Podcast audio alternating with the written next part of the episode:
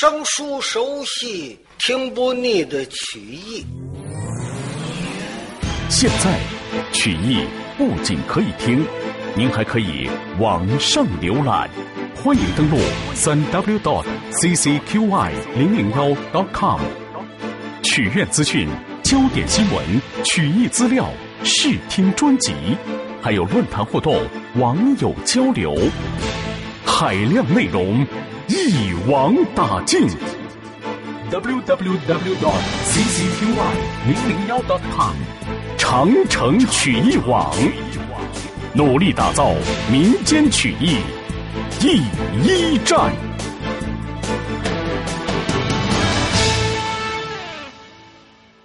上回书正是说的程咬金回到东方玉梅的打算，秦二爷也没提这门子亲事是同意不同意，传令箭八营起寨，人马进红泥关。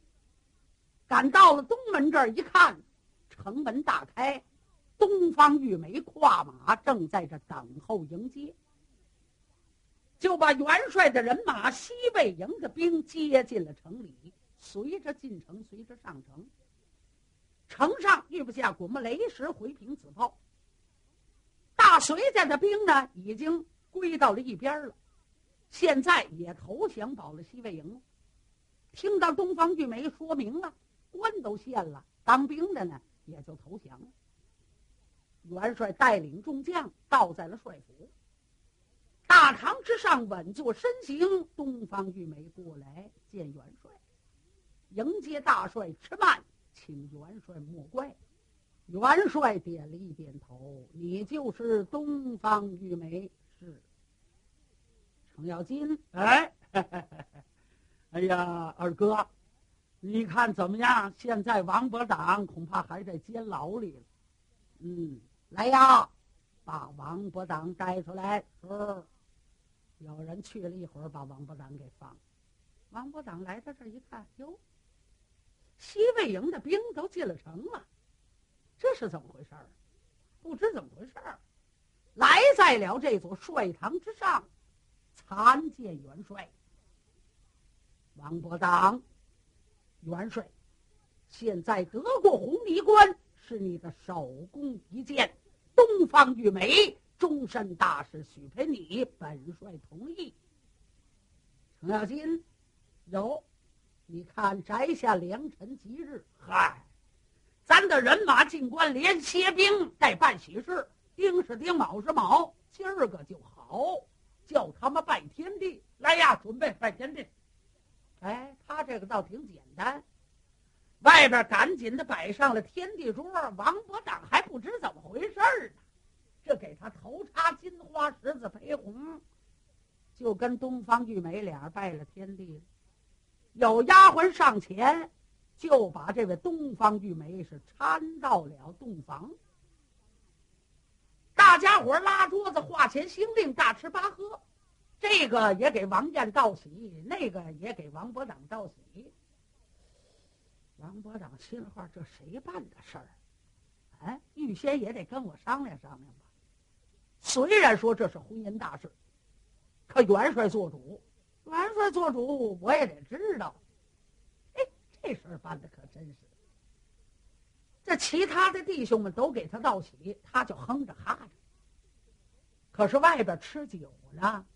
吃来吃去，就吃到了三更来的天了，都吃的不得离了，各回各房休息。王伯长呢，也得回洞房。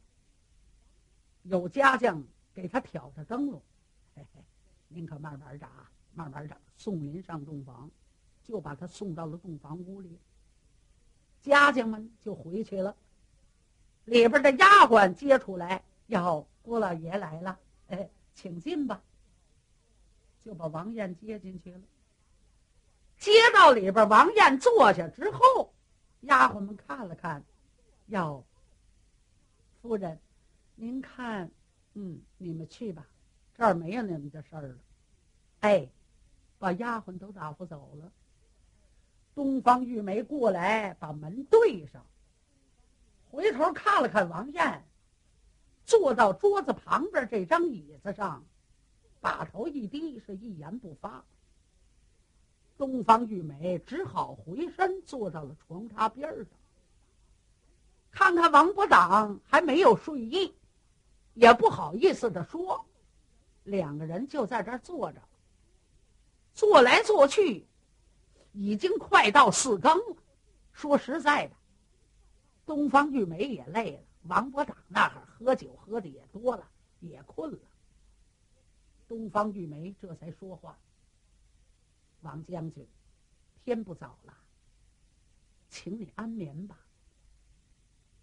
王燕没言语，沉了一会儿。东方玉梅一看不说话也不行啊，圆翻脸骂个长方脸，再请他一回，又说：“王将军，天不早了。”请你上床休息吧。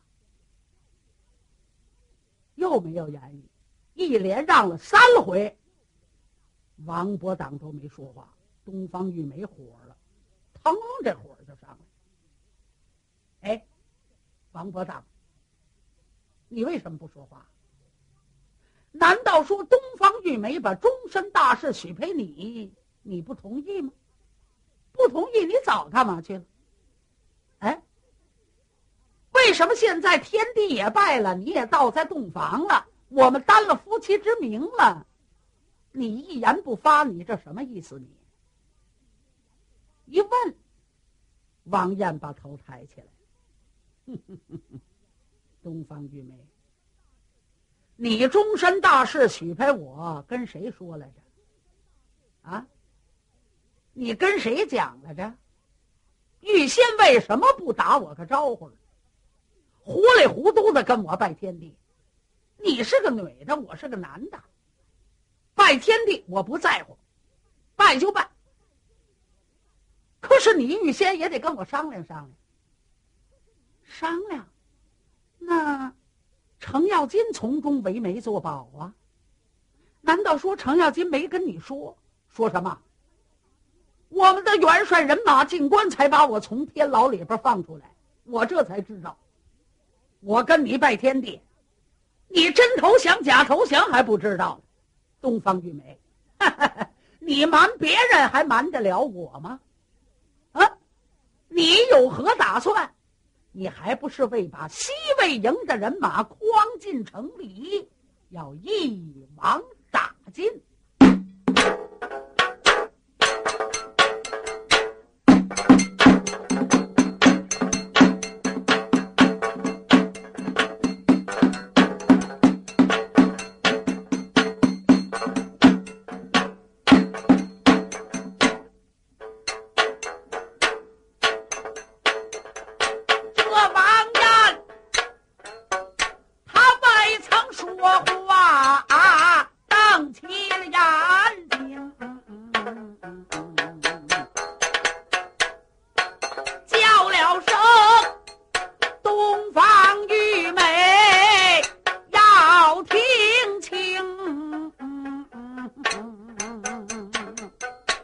我知道，为给你的丈夫把冤仇报，在城里诓进来我们的军兵，想打算把我们一网打尽。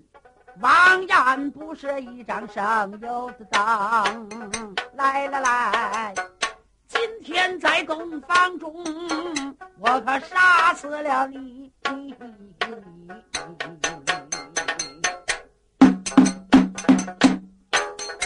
我们的人马财宝太平，说话间苍啷啷亮出来防身的宝剑。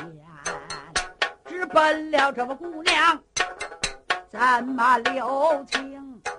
唰啦啦的剑往下落，在这对面下，惊动了东方玉梅，处在无奈中，往旁边身行山，把这将军叫，王将军不要。来逞能。我玉梅真心实意，大官县也真心跟你一拜花灯，就因为妇道人家没有依靠，我只将军来照应，你可为什么？胡思乱想，把我当做外人看。你倒说晃进了西魏营，为了害你们兵。王将军不要这个样的多想啊！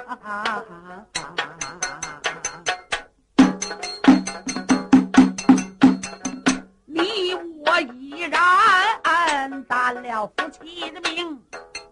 王伯当听见，假装没听见。白宝剑一剑起一剑落，怎么留情？是闹得东方玉梅出到无极来，枪山上拉宝剑，哎，喊了这么一声。王伯当。满没听见东方玉梅说的什么，王伯当满没听见，一剑起是一剑落，奔准这个姑娘是左一剑右一剑，闹得东方玉梅没办法，墙山上挂着宝剑呢，所以伸手拉宝剑，是抵挡王伯当，嘴里还不住的劝着，王伯当一想，我饶不了你，哎，你招剑吧。东方玉梅可就火了，王伯当，你这样看我，嗨，我还就不嫁给你了。两人叮当叮当，没人闹洞房啊，嘿嘿，这俩人闹起来了。可是外边其他的弟兄们，也有喝酒喝多了回房休息，也有呢好贪玩的，哎，大伙商量商量，想着闹洞房。听听王伯党啊，在洞房屋里谁先跟谁说话？有的人就来听来，头一个就是齐彪、齐国远大锤将。另外呢，上怀珠、丁天敬几个人就溜达过来了。一看洞房屋里还点着蜡灯呢，灯火辉煌。哎，从打里边照出男女两个人影来。就在灯光下，好嘛，俩人耍起宝剑来。哎，这怎么回事？齐彪一摆手，我说：“咱听听。”就听里边，你招剑，我宰你，你活不了，我非杀你不可。哎呦，坏了！我说你们打起来了。哎，当时有这个齐彪一喊。后边也跟着喊上了，喊什么？喊什么？喊什么？齐彪回头看看谁呀？程咬金，你干什么来了？干什么来？我也闹洞房，还闹洞房呢！你看看，没人闹，人家俩人闹呢。哎呦！程咬金哎呦了一声，里边可能是听见了。王燕苍凉凉，就把宝剑扔在了地下。看了东方玉梅一眼，哼，咣当，把门开开。王燕赌气的出洞房，往大堂上去了。这些哥们们这么一看，你说说什么？屋里东方玉梅不管怎么说，她是个妇道人家女的。这些个人不好意思，他进洞房啊，呼噜呼噜都奔这座帅堂了。到了大堂之上，程咬金不问吗？哎。我说兄弟，王燕，怎么回事儿？哎，洞房花烛夜，这是好事儿，知道吗？谁要赶上这个事儿，谁不乐呀？嗯，久旱风干雨，他乡遇故知。洞房花烛夜，金榜题名时。哎，我说你你你怎么不懂？哼我不懂，我不懂是你不懂，啊？怎怎怎怎么的了？你四哥给你为媒作保，你给我为媒作保，你问了我了吗？我愿意吗？啊东方玉梅是什么东西？再有一说，他是新文礼之妻，我能要他吗？他也没安好心呐，把咱的人马诓进了关来，还不想着一网打尽。他跟新文礼夫妻一场，一日夫妻百日恩，百日夫妻似海深。他能有真心实意保我西魏营吗？哼，这都是你做的好事。程咬金一瞧，哎，王燕，你不能这样说呀！我也是出于好意，咱们请元帅。这个时候，二爷秦叔宝所有的战将们都来了，听说洞房发生事儿了。秦二爷当中一坐一问怎么回事儿，王燕说明此事。元帅，我们不能粗心大意。别看东方玉梅是个妇道人家，她是安心不善，想打算把我西魏是一网打尽。元帅，这门子亲事不成。可是刚说到这儿，外边有军兵报，启禀元帅，得知大事不好。东方玉梅带着一部分人马出离这座红泥关，是扬长而去。走了。哎呀！元帅回头瞧了瞧军师徐茂公，徐茂公一皱眉：“元帅，东方玉梅这一走，恐怕对我西魏不利。”元帅唰啦把脸往下一沉，啪一拍桌案：“王伯当！”元帅，走！胆大的王伯当，你是胡说八道！东方玉梅真心的献了官，并且把终身大事许给你，怎么着？你把东方玉梅给逼走了，他这一走，对我西魏进兵不利，我岂能容饶？来呀，把王伯当给我绑起来，推出去，开刀斩首，以阵迎归。招！捆绑夫上前抓住了王伯当，一拧胳膊就绑了，这就往外架。就听旁边有人喊：“呃，我还有话说。”大伙回头一看，非是旁人，齐彪齐国远。大锤将，你有什么话？呃，这要是杀这王伯党啊，连程咬金也得杀。为什么？要不是他，王伯党不会跟东方玉梅打架。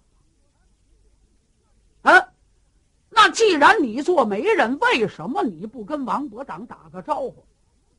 两头不见了，哎，哦，合着这头说了，那头不知怎么回事愣愣着磕头拜天地。那人家王燕能不生气吗？再有一说了，东方玉梅怎么回事你应当跟这个王伯党说明。刚才我还听说了，他到洞房里边，他还说挑拨话了。嗯，这就是了。旁边站下，叫大锤匠站下。当时有秦二爷一拍桌案，程咬金，呃呃呃，哎，我说齐彪，咱们哥们可不错啊。哎，你这么诚心的给我。秦二爷用手一指，程咬金，呃呃哎，末将在。嘿，你办的好事。并且给人家夫妻挑拨，我岂能答应一女？绑上去，一块儿杀，把程咬金也给绑了。来到了外边，就跟这王伯党两根桩绝，二位紧挨着。程咬金一回头，王燕，你这小子可太对不起人了啊！嘿嘿，王燕，你就照这样做。从今往后，我要带给你做媒人，我就没有改性。哼！王燕哼了一声：“你我二人都要死了，还做媒人？废话！”俩人正矫情着呢，就见里边出来了当兵的，上前就给这位程四爷把绑绳解开。啊，你看怎么样？我就知道还有做媒人的机会。嘿嘿嘿。二哥舍得杀我吗？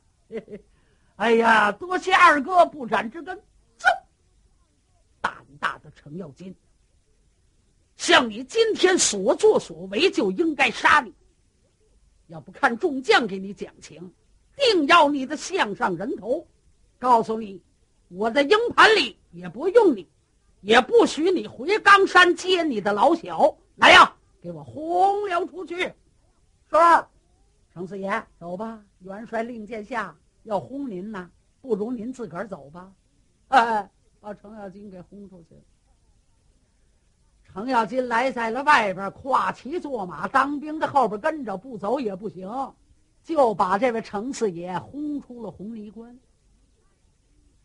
在此这座帅堂上呢，秦二爷又吩咐把王伯党带回。王伯党到这帅堂上谢过元帅不斩之恩，元帅用手点指王伯党，不是本帅不杀你。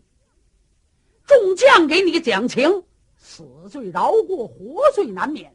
叫你单人独骑，出城寻找东方玉梅，找回来便罢；找不回来，杀你个二罪归一。去吧。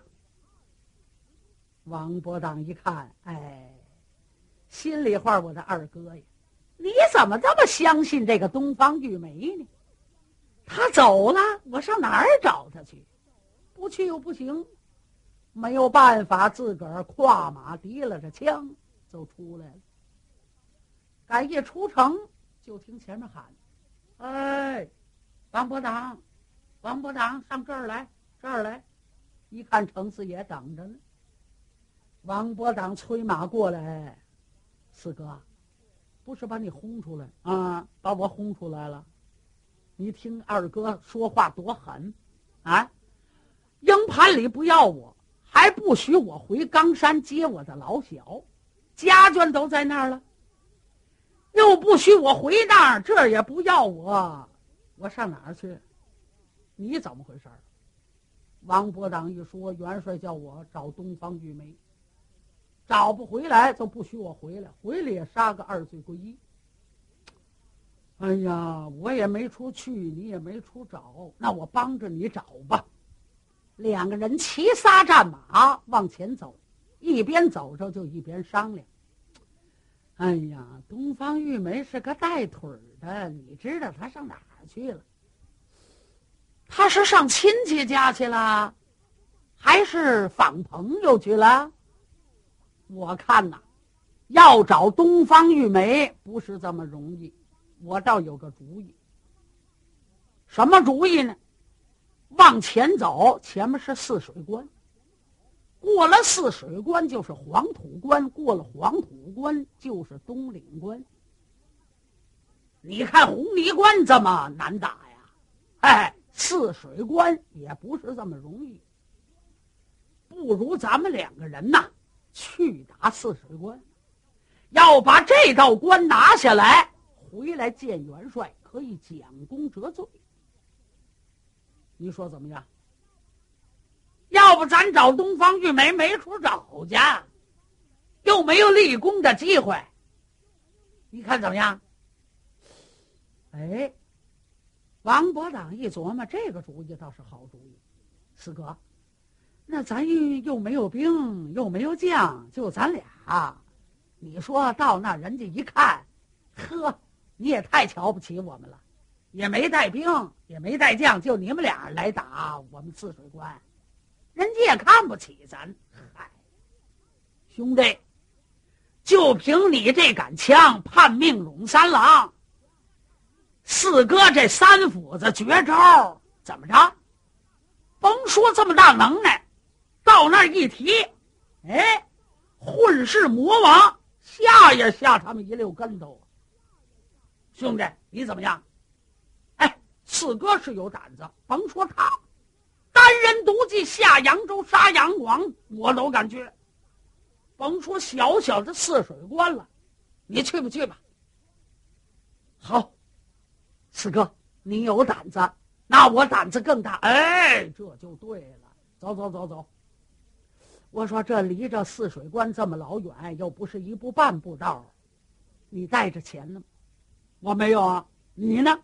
我也没带钱呢，那咱俩多没钱，那没钱怎么办？得要路费呀，路上得吃饭。嗨，你先把这吃饭搁到头里，到吃饭时候再说。走走走走走。两个人并马双行，齐杀坐骑，就扑奔泗水关来了。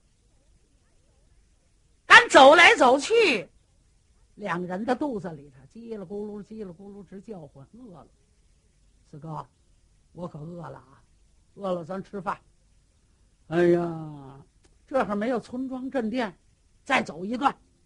两个人坐骑一俯身，又走了一段，哎，发现前边有一座村庄，两个人就进了村儿。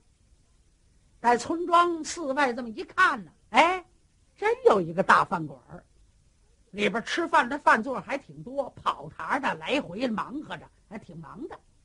哥俩倒在了门外，下了坐马，把脚力拴在门口了。哎，跑堂的，跑堂的一瞧，嚯，二位穿的好啊！哦哇，二位爷，哎，怎么着？您打尖喂马呀？来来来，请到屋来来，请过来。就把这二位让进来，来到里边找了一张得坐的座位，两个人坐好。堂官呢，精心伺候着，把桌子擦擦。然后端了两杯茶，二位喝着水，就问：“你们这卖什么呀？”“我们这是金饼金面大碗的饸饹，整桌子酒席，现成的炒菜。您吃什么叫？”“呃，给我来一桌酒席，越快越好。”“哎，一会儿的功夫，堂官喊下去，酒宴就做得了。二位呢，推杯换盏吃，谁也跟谁不说话。”一会儿横吃八扒了，二位糊了饱了，一抹嘴儿。王燕低低声音：“我说，四哥怎么办？没钱呐？没钱没关系，啊，我有个主意。什么主意？要这么这么这么这么办？哎呀，四哥，我可这么办不了，这么办不了，你掏钱。”哎，你要是听我的，没钱没关系。王燕这么一看，只好点头。好吧，四哥，你经常办这事儿，就听你的。程咬金一看，好，俩人商量完了啊，啪一拍桌子，好，今儿个我就对你不客气。程咬金究竟出的什么主意呀？单听下回。